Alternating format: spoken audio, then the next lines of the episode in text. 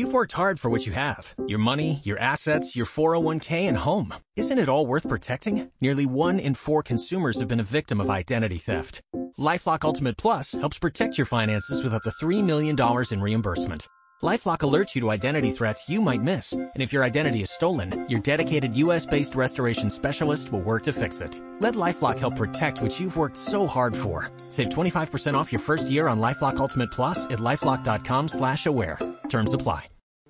Me a song of a lass that is gone. Say could that?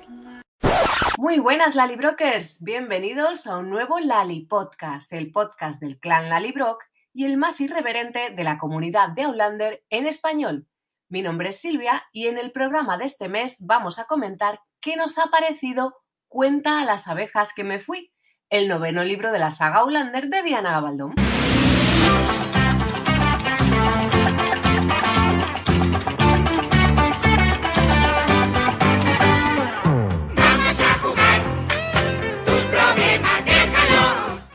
Julio de 2022 se editó por fin en España Cuenta las abejas que me fui, el esperado noveno libro de la saga de Outlander y una semana después el clan comenzaba su club de lectura.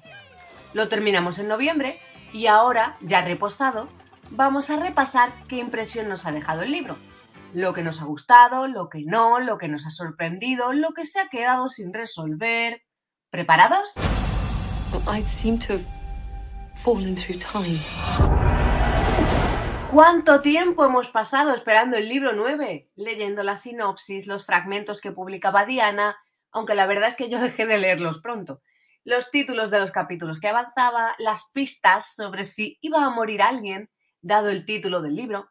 Siete años se nos han pasado, prácticamente casi los mismos que lleva desarrollándose la serie de televisión.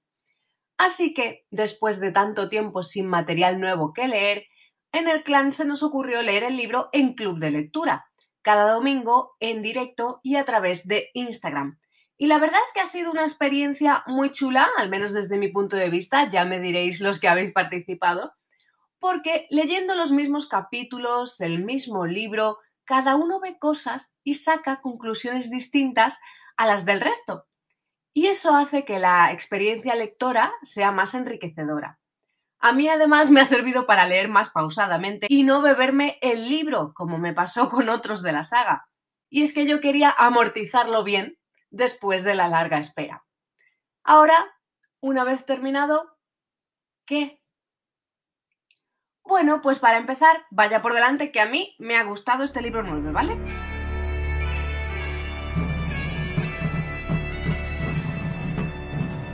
Pero ¿qué os parece si vamos personaje a personaje y analizamos un poquito la trama que ha tenido cada uno?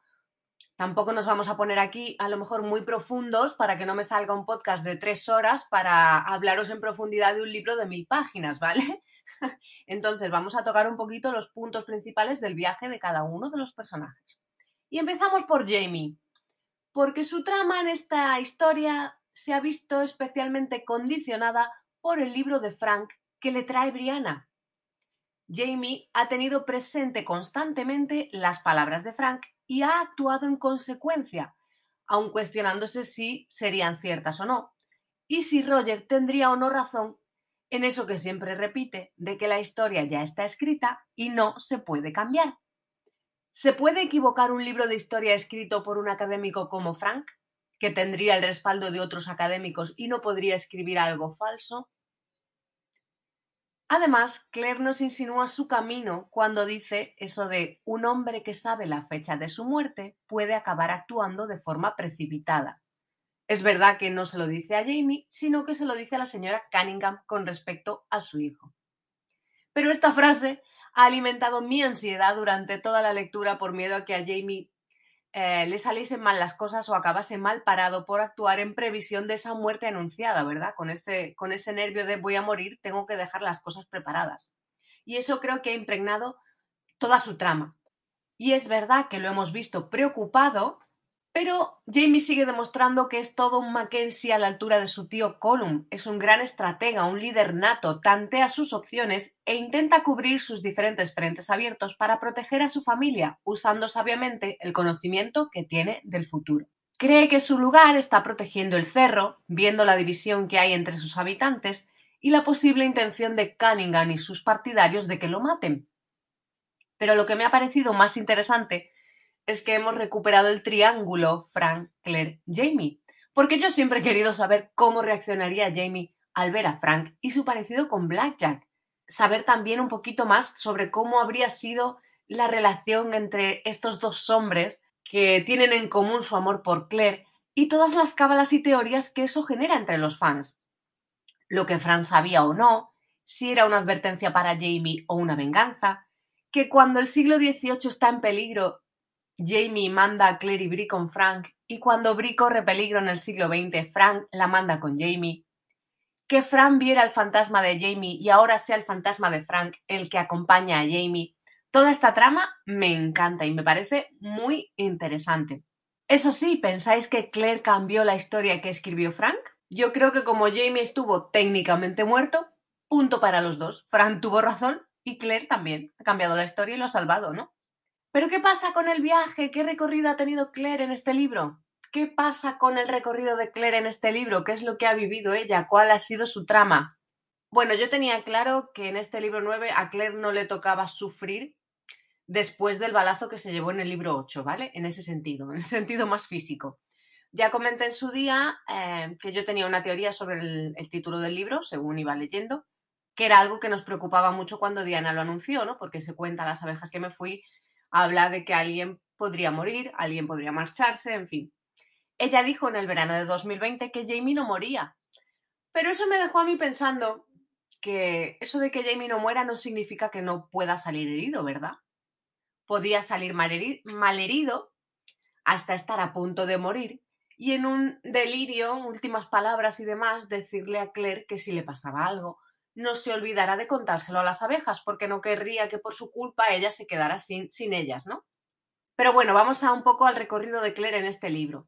En cuenta las abejas que me fui, Claire no tiene grandes altibajos, ¿no? Más allá de su rutina habitual, como ocuparse de la casa, que es toda una preocupación para ella tener comida para todos, y eso me parece lo más cotidiano en la trama de Claire. A mí me gusta especialmente y me parece muy simpático, ¿no? Cuidar de su familia, y sobre todo de atender a los enfermos, heridos y muertos que le llevan a su consulta, es decir, que no se ha salido, digamos, de, de lo que es habitual en ella, ¿no? Sin embargo, por debajo de ese día a día habitual, Diana ha ido tejiendo sutilmente pequeñas pistas sobre el desarrollo de su poder. Hemos vuelto a ver la luz azul, ese sentir del latir del corazón en la mano que le cuenta Roger, cómo ella intenta hacer también ese ejercicio y se mira las manos. Y al final, esas miguitas que nos va dejando Diana desembocan en que su poder está ahí para ella en su momento más desesperado, cuando tiene que salvar a Jamie. Que también para mí creo que tiene ciertas reminiscencias a cuando ella estuvo a punto de morir en el nacimiento de Faith, ¿no? Y eh, el maestro Raymond le dijo que llamara a Jamie a su hombre rojo, ¿no? Para, uh, para sanar, para que la curase.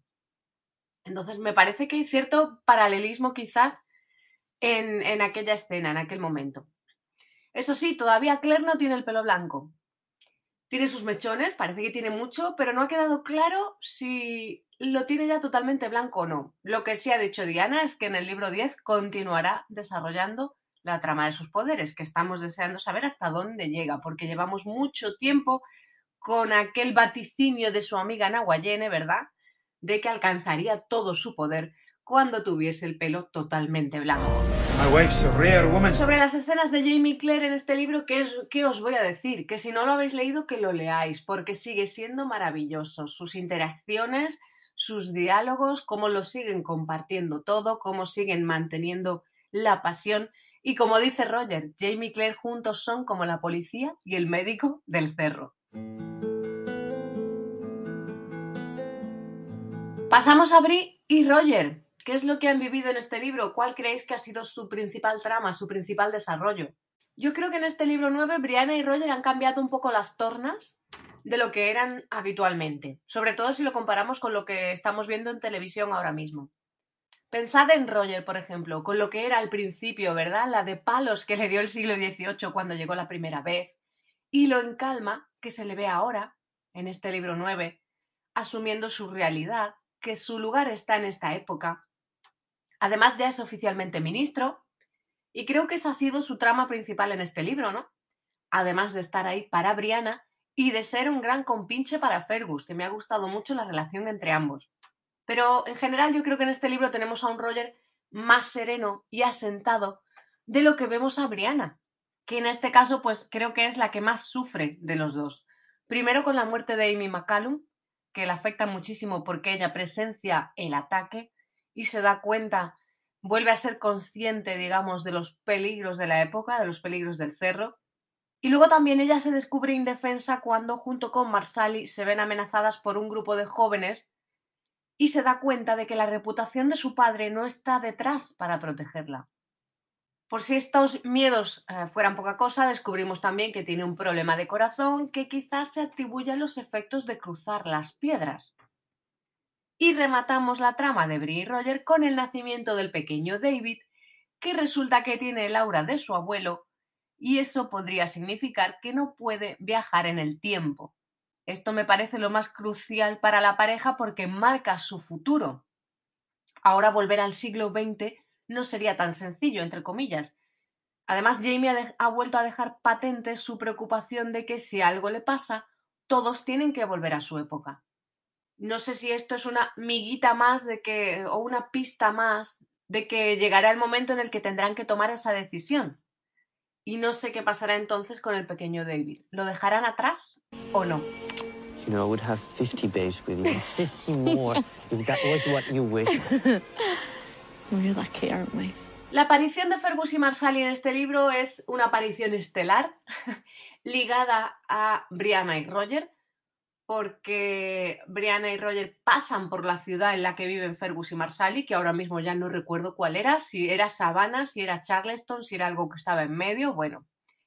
Y lo que encontramos en este libro referente a Fergus y Marsali es la relación que tienen los cuatro, junto a Roger y Brianna, ¿no? Fergus y Roger hacen muy bien de compinches juntos, ¿no? Y Roger está ahí para Fergus cuando Fergus va a descubrir su historia.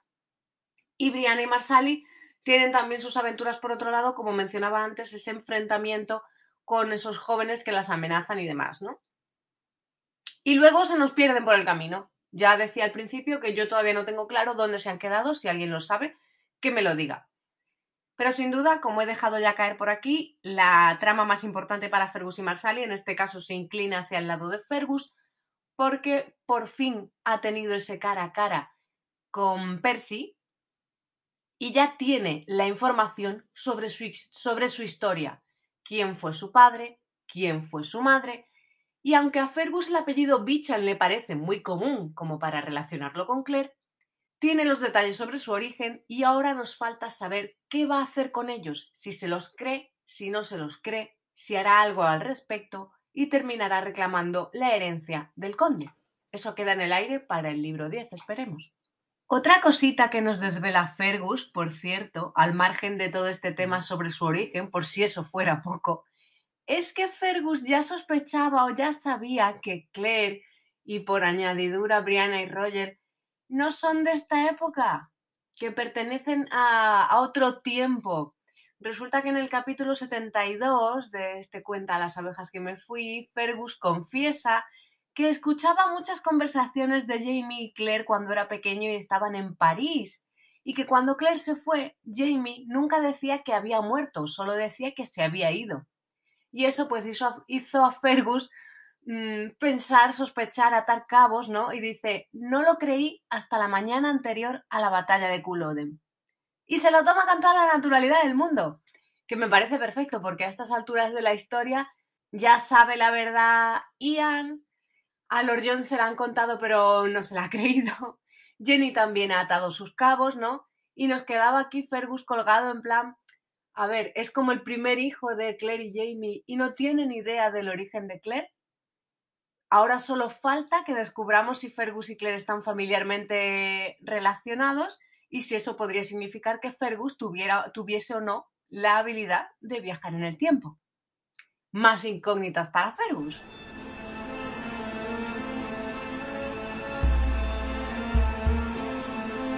Y el recorrido que ha tenido Ian en este libro 9, este viaje que ha hecho, la verdad es que Ian en general ha crecido muchísimo a lo largo de toda la saga, se ha desarrollado muchísimo, lo vimos nacer en viajera, literalmente, en brazos de aquel Jamie de pelo largo en la cueva, ¿verdad? Que vivía en la cueva todavía como el Dumbonet. Después pasó a ser un joven ansioso de aventuras, ¿no? De seguir a su tío allá donde fuera.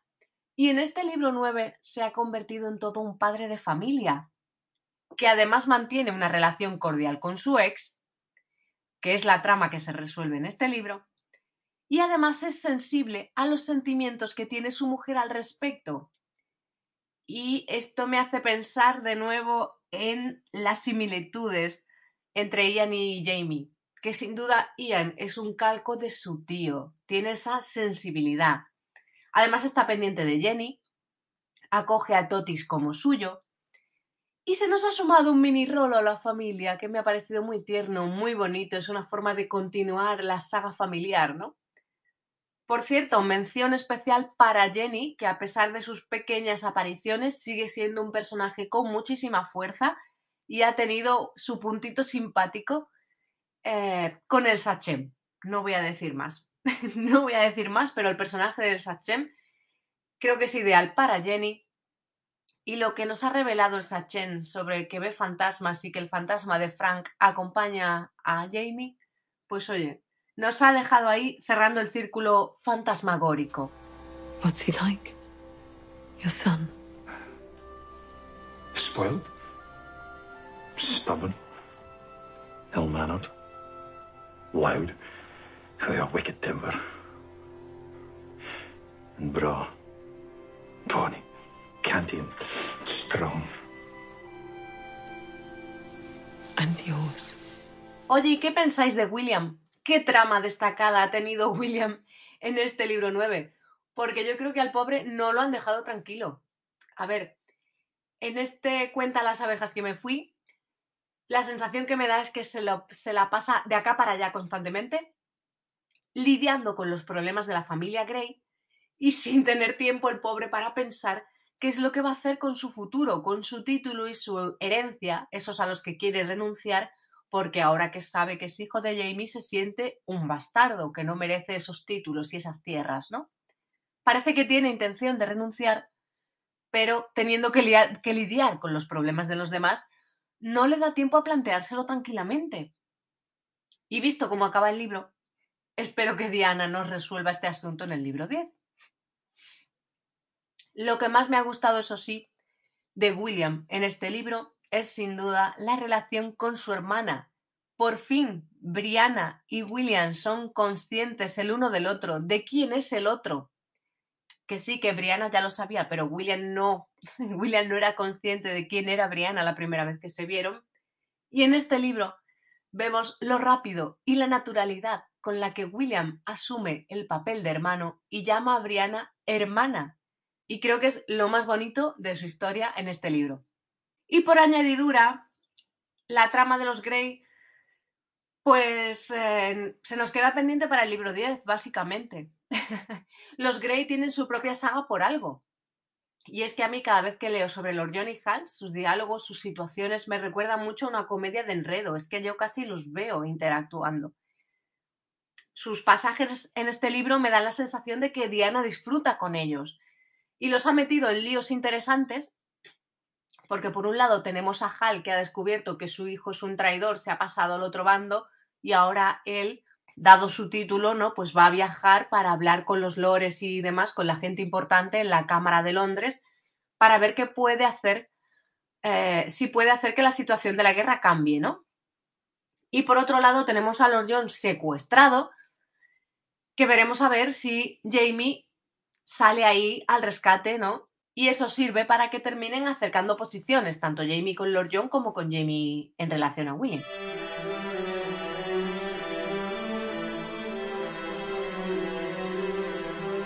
Decía antes que este cuenta Las abejas que me fui no es un libro de acción, sino centrado en el desarrollo de los personajes, ¿verdad?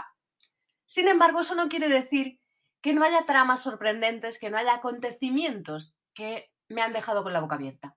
Y en general en el club de lectura creo que causaron el mismo impacto, que somos de la misma opinión. y son los siguientes. Estas son las tres cosas que más me han sorprendido de este libro. La primera, la muerte de Amy McCallum, que ha sido un jarro de agua fría, porque cuando estás viviendo toda esa cotidianidad del cerro, esa tranquilidad de ver a la familia reencontrándose, poniéndose al día, recuperando la rutina, ¿no? Diana construye todo ese costumbrismo tranquilo y de repente nos da la puñalada. Creo que ha sido la muerte más inesperada que he leído en toda la saga. Y eso afecta a Brianna en el resto del libro. Segunda cuestión que más me ha sorprendido, la reaparición de Ulises. ¿Quién se esperaba tal ataque por parte de Ulises? De verdad, en serio lo pregunto. Si alguien se lo esperaba, que me lo deje en comentarios. Que se manifieste, porque yo no me lo esperaba para nada. Es verdad que Ulises tiene una historia detrás, ¿no? Ha sido esclavo y sirviente de Diocasta, pero yo de alguna manera lo tenía asumido como parte de la familia y esto se ha sentido un poco como una traición, sobre todo porque Jamie y Claire en su día le ayudaron a escapar, si no recuerdo mal, ¿no? Ahora reaparece como parte del ejército británico. Se ha descubierto que Jamie es católico, ya ha salido a la luz, ¿no? Y eso hace que tenga prohibido tener tierras. Así que Ulises es quien viene a reclamárselas, a echarlo del cerro, a quitarle lo que es suyo. Diana ya contó en su día que ella tenía claro que quería que Ulises volviera a aparecer, y fue investigando cuando se encontró con estos soldados negros, entre comillas, que se sumaron a los británicos a cambio de su libertad y se dio cuenta que era la oportunidad perfecta para recuperar a este personaje. Pero menuda puñalada, Diana, y ya van dos.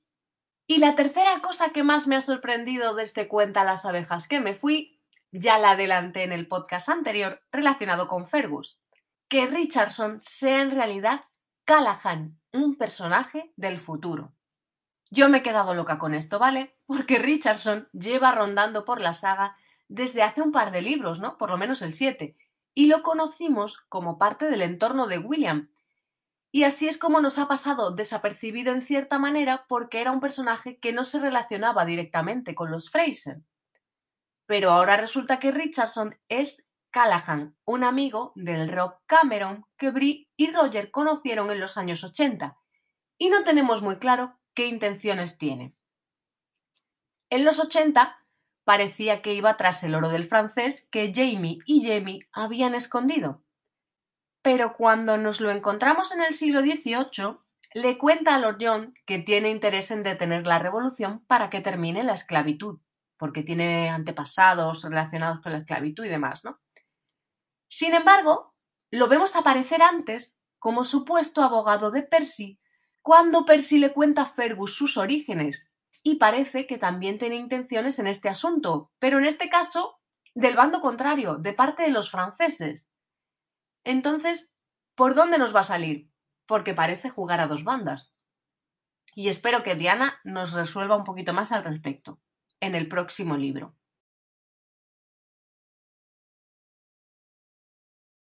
Al otro lado de la balanza, además de las cosas que me, han sorprendido, tenemos las cosas que se me han hecho más pesadas. Y no hay muchas, solo una. Y es el tema del primo Ben y Amarantus. Creo que es lo único. He acabado un poco frita del primo Ben y si está vivo o muerto, si está en un bando o en otro. Pero supongo que forma parte tangencial de la trama que tiene que ver con Hal y con Richardson, porque recordemos que Hal se plantea hablar en favor de los americanos, digamos, y detener la guerra, cuando descubre que su hijo Ben está en el otro bando. Y eso es lo que Richardson quiere, o una de las cosas que parece que quiere. Y Amarantus, pues me pasa como Richardson, no tengo claro de qué palo va, a qué juega. En el club de lectura sospechábamos que tenía algún, algún tipo de intención oculta, aunque de primeras, pues eh, parecía un personaje extravagante y curioso y tal, hemos acabado sospechando de ella. Tampoco sabemos a qué juega. Esperemos a saber más en el libro 10.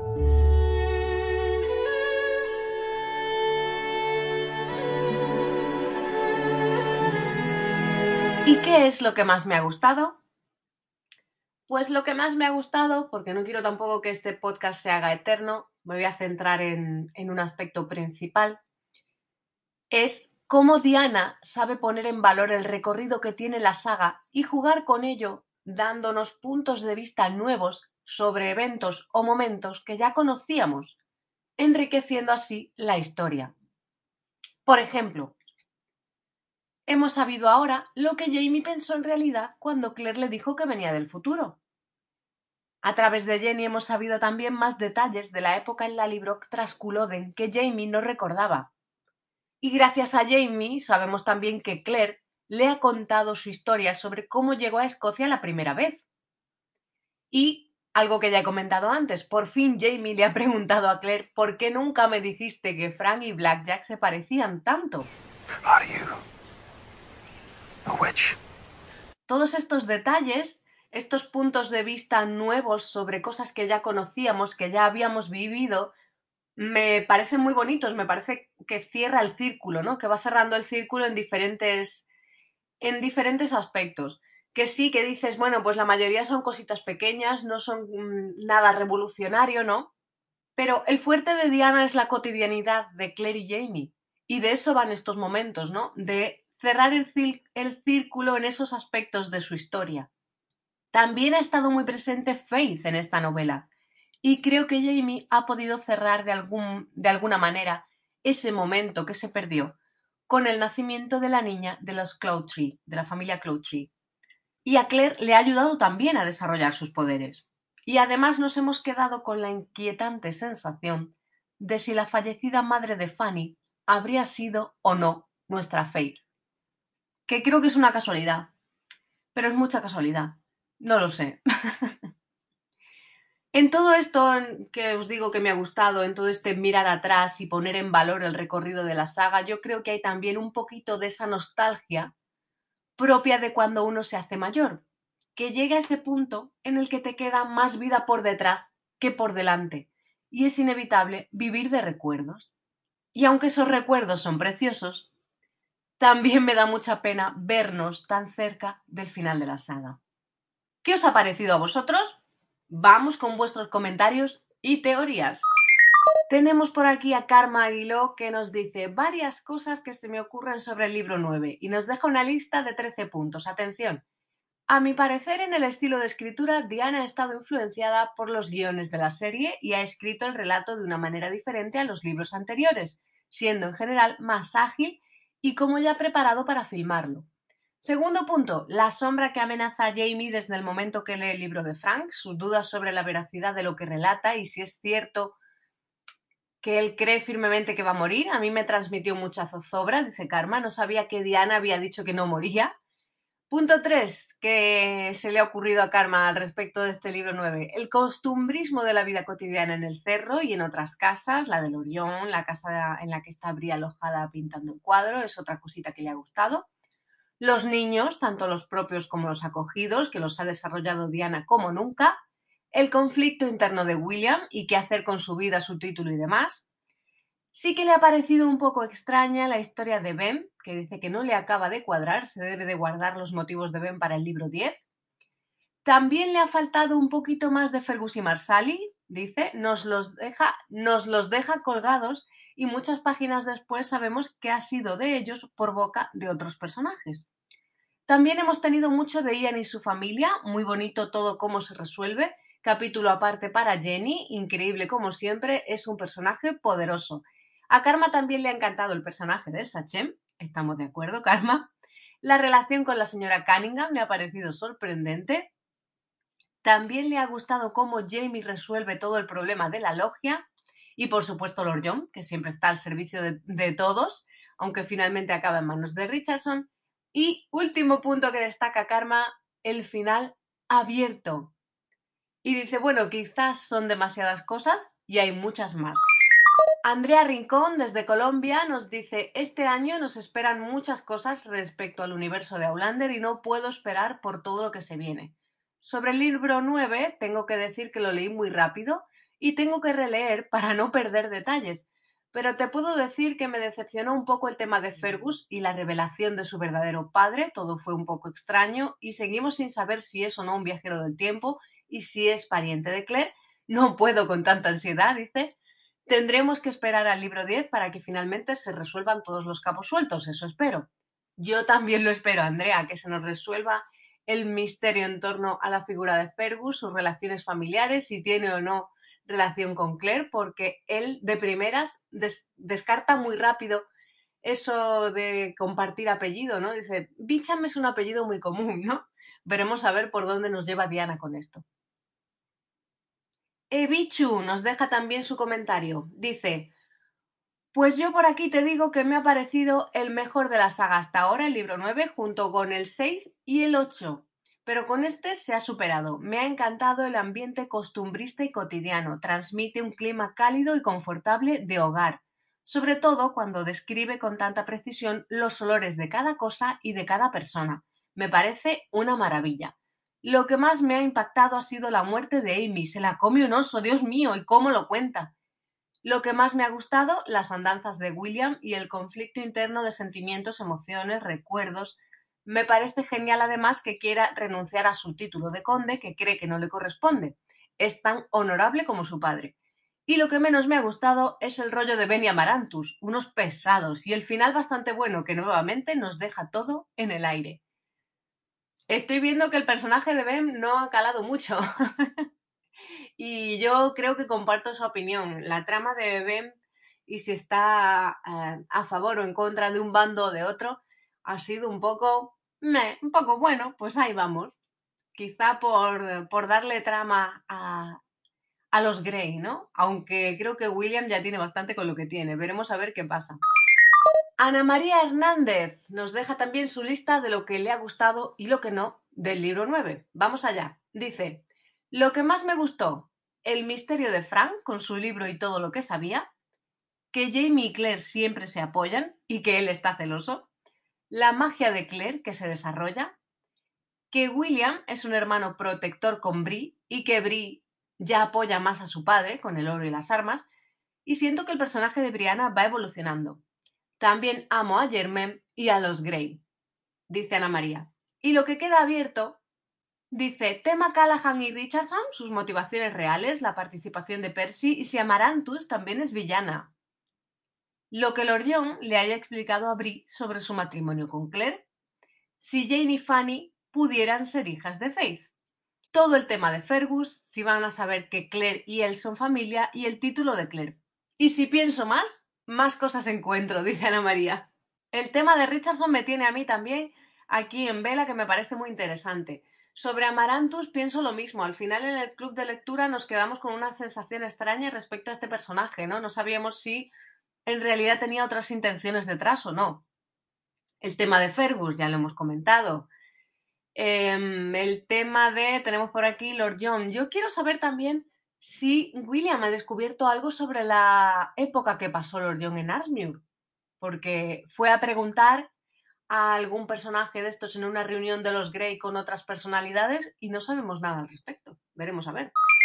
Y por último, tenemos por aquí a Isa TM que tiene una teoría interesante. Ojo, atención, paso a leer porque a mí me ha dejado loquísima. A ver qué os parece a vosotros y si podéis hacer conexiones, si os parece posible o no.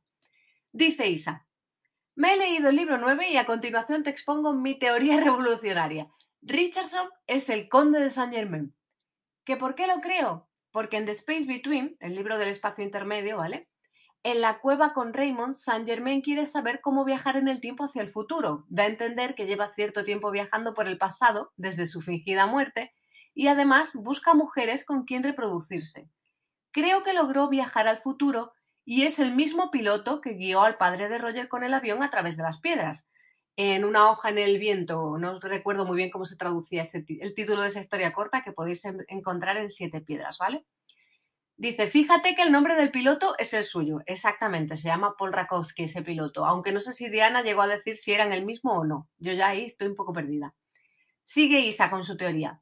Creo que más adelante, en su forma ya de Callahan, coincide con Rob Cameron en una expedición donde creo que estaría buscando otro portal en las islas, Creo que Callahan, al leer las cartas de Jamie Clare, sumó 2 más 2.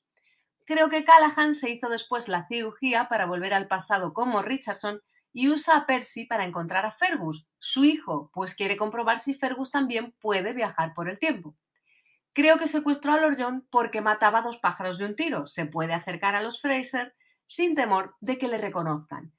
Creo que aparecerán Joanny y Michael en el libro 10. Ellos también conocen a Saint Germain, ¿cierto? Creo que si Claire es descendiente de Saint Germain y de Fergus, me parto de la risa pensando en que Liri sería la requete bisabuela de Claire. es verdad, nos habíamos olvidado de Liri. Otro motivo por el que creo que es así es porque me parece un final perfecto. La cuadratura del círculo conecta todos los libros desde el segundo hasta el final, incluidos los de siete piedras. Por último, me parece un espectacular giro inesperado de guion y yo soy guionista, dice Isa. Y por otra parte, creo que William se quedará con Fanny, ojalá, porque la tipa esa de Amarantus me cae como el orto. Otra fan aquí de Amarantus, ¿no? Creo que como el joven David, el pequeño David, no puede viajar en el tiempo y Brianna tiene esa cardiopatía, Roger, Brie y Mandy se quedarán en el cerro, pudiera ser que Germaine o Jamie viajen al futuro a cuidar de su yaya Claire si es que ella regresa una vez muerto Jamie. Tengo claro que Jamie morirá antes que Claire. Isa, no me digas eso, por favor. y Diana se marcará un final a lo perdidos, de purgatorios y cosas así para explicar lo del fantasma.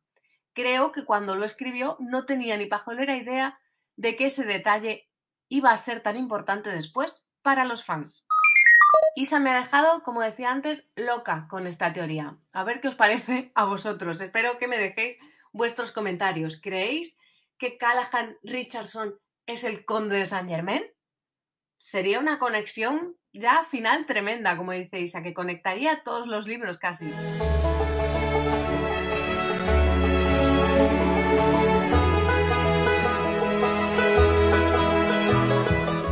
Se nos queda en el aire sin resolver para el libro 10?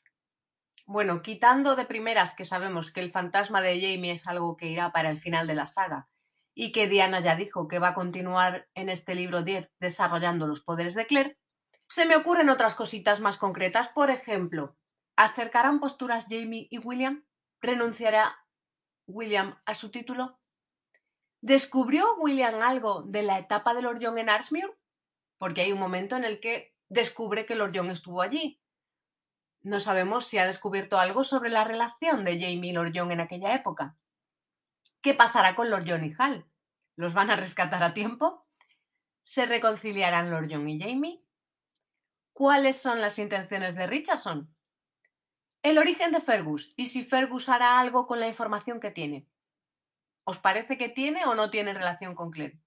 Y luego tenemos grandes temas que venimos arrastrando a lo largo de toda la saga, como por ejemplo las nueve vidas de Jamie, no sabemos ya cuántas lleva, si acabará muerto, con la de veces que ha dicho eso de que si le pasa algo todos tienen que irse, la profecía de Fraser, y si Brianna y Roger harán un nuevo viaje al futuro o no, ahora que tienen al pequeño David, si finalmente morirá Jamie y Claire tendrá que volver al siglo XX, el funcionamiento de los viajes en el tiempo, tenemos muchas cositas que se nos quedan coleando, que se nos quedan en el aire, teniendo ya en cuenta que solo nos queda un libro. Y eso a mí me da la sensación de que Diana no nos va a resolver todas las preguntas que tenemos, sino que, de hecho, ya lo ha comentado en alguna ocasión con respecto a los viajes en el tiempo, que como los lectores vamos descubriendo cómo funcionan a medida que lo hacen los personajes, en este caso, según lo que descubren Brianna y Roger, que son los que tienen más información al respecto porque están escribiendo ese diario, ¿verdad?, de viajeros en el tiempo,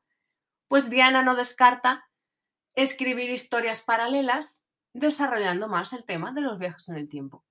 Y eso allí, a mí me ha dejado ya con la mosca detrás de la oreja pensando que quizá no sea lo único que se nos quede sin resolver cuando lleguemos al final del libro 10. Veremos a ver qué pasa. I'm not ready, Jamie. I'm not ready. Conclusión. ¿Qué conclusión sacamos de este Cuenta las abejas que me fui? ¿Es un libro de transición? Bueno, Diana describió en su momento este libro como una serpiente de cascabel que se va enroscando lentamente hasta que te atrapa. El comienzo del libro sería el cascabel y al final encontraríamos la cabeza. Aunque yo quizá lo describiría más bien como una mariposa que se posa sobre muchas cosas, pero sale volando rápido sin profundizar en ninguna. Y quizás a estas alturas algunas tramas ya tendrían que ir vislumbrando un cierre, si no estar directamente ya cerradas. Hemos visto mucha escena costumbrista, mucha vida cotidiana y familiar, que le ha dado un tono acogedor al libro y está muy bien, siempre es muy bonito ver a toda la familia reunida de nuevo, pero creo que hay mucho que todavía se queda en el aire o sin desarrollar. Teniendo en cuenta que el libro 10 es el último de la saga principal, a mí me da la sensación de que Diana no nos va a resolver todo lo que tenemos en el aire. ¿Qué hay por debajo de todo este ambiente costumbrista de estas pequeñas escenas? Lo que se nos construye a fuego lento en esta novela, siempre desde mi opinión, ¿vale? Es que el cerro ya no es lo que era. Y la fractura empezó ya en el libro 6, en Viento y Ceniza, con el caso de la muerte de Malva, que afectó a la reputación de los Fraser. En aquel momento, los Christie y su tribu de pescadores eran los primeros de fuera, digamos, ¿no? que llegaban al cerro, esos que ya no tenían la obligación, entre comillas, de tener lazos con Jamie, de tenerle cierta lealtad por haber compartido Alsmuir o por tener el mismo origen en la misma zona de Escocia. Entonces, el cerro empieza a ser un lugar donde ya los Fraser no tienen esa devoción de sus arrendatarios o esa reputación intocable de los comienzos. Y en este libro 9 creo que esa idea ha prosperado. El cerro es ya como un pueblo pequeño, hay gente de todas las creencias e inclinaciones políticas y como tal, el alcalde o regidor del pueblo te puede caer mejor o peor, comulgar más o menos con sus ideas y respetarlo más o menos. Y claro, eso puede dar lugar a la rebelión, que en este caso la mecha la enciende la inevitable guerra que está siempre ahí, llevando a nuestros Fraser al límite. Luego yo creo que quien lleva el peso de la trama, la base sobre la que se asienta el libro, es Jamie, porque de nuevo tiene que lidiar con la división de opiniones en el cerro, que en esta ocasión va más allá de lo que ocurrió en el sexto libro, como ya hemos visto, ¿no? Y ahora esta división lo ha dejado frente a un grupo de hombres de ideas contrarias que además quiere matarlo. Al mismo tiempo, tiene que decidir si unirse a las milicias o quedarse defendiendo el cerro. Y a esto hay que sumarle que por encima de todo lo que hace y de todas sus decisiones, planea la idea de su posible muerte vaticinada por Frank, cosa que le añade un toque más interesante porque se nos vuelve a plantear aquel triángulo amoroso, entre comillas, ¿vale? Aquel triángulo amoroso inicial y lleva a Jamie a preguntarse quién era Frank en realidad, qué intenciones tenía y si lo que le quiere decir es una venganza o una advertencia. Después, como satélites alrededor de Jamie, podríamos decir que recuerdo que para mí es esta trama base, ¿vale? Tenemos a Claire, que siempre lo apoya, lo acompaña, además se hace cargo de la casa y de su consulta con todos los enfermos que le llegan, ¿no? Y cuando llega el momento, además, es capaz de sin saber muy bien cómo, de desarrollar sus poderes para salvar a Jamie en el momento que está en peligro, ¿no? Brianna y Roger viajan para conseguir pólvora y armas a petición de Jamie, además de pedirle consejo a Francis Marion. Ian, que también tiene sus temas que resolver y no son poca cosa con su mujer, su ex y un hijo por ahí, le promete a su tío que estará de vuelta a tiempo para estar a su lado si llega la batalla y si de verdad va a morir. Y luego tenemos también a los Grey, que ahora mismo no están en muy buenos términos con Jamie, pero que visto el final del libro, pues esto podría cambiar y podrían acercar posiciones, ¿no? Entonces, yo creo que en torno a esta base, ¿vale? Se construye todo lo demás, las escenas cotidianas, los flashbacks a otros momentos de la saga, los paralelismos, los eh, personajes más secundarios, pero no hay grandes novedades en este libro. Es decir, no es la primera vez que hay una batalla, ni la primera vez que el cerro está dividido, es verdad que ahora es otro nivel, ¿vale? Tampoco es la primera vez que los Grey se meten en líos o que están peleados con Jamie. Y por supuesto, no es la primera vez que Jamie está a punto de morir, ni de lejos, ni la primera vez que Claire tiene experiencias extrañas con sus poderes. ¿Quiero decir con esto que es un libro aburrido y sin más? No. Porque la conjunción de todos estos elementos es lo que hacen interesante la historia, lo que la enriquece y hacen que la novela sea entretenida. También hay que decir que los fans, en, general, no voy a hablar por todos, pero los fans en general no nos cansamos de leer las aventuras de los Fraser y este libro también tiene cositas que merecen la pena, como hemos visto a lo largo de este programa. A mí me han encantado los paralelismos, que Jamie por fin pregunte por Frank, ver la cara el cara a cara de Fergus con Percy, o un poquito más del desarrollo de los poderes de Claire. Y eso ya hace que para mí el libro merezca la pena. Claro que cada uno, obviamente, encontrará sus propios motivos, ¿no? Y eso es lo bueno y lo que ha hecho muy entretenido este club de lectura. Y por cierto, tenéis todos los vídeos en Instagram. Nos vemos en el próximo club de lectura, ¿no? Porque hasta aquí ha llegado este Lali Podcast que ya se está haciendo larguísimo, en el que repasamos un poquito lo que nos ha parecido Cuenta a las abejas que me fui. Y si tus comentarios no han entrado en este programa, siempre tienes abierta la cajita de comentarios, nuestro buzón y las redes para contarnos lo que quieras cuando te lo leas, si es que estás en ello o todavía no lo has empezado. Si no lo has empezado, mejor que no escuches este programa, eso sí. Muchas gracias por estar siempre al otro lado y nos escuchamos en el próximo Lali Podcast. Adiós.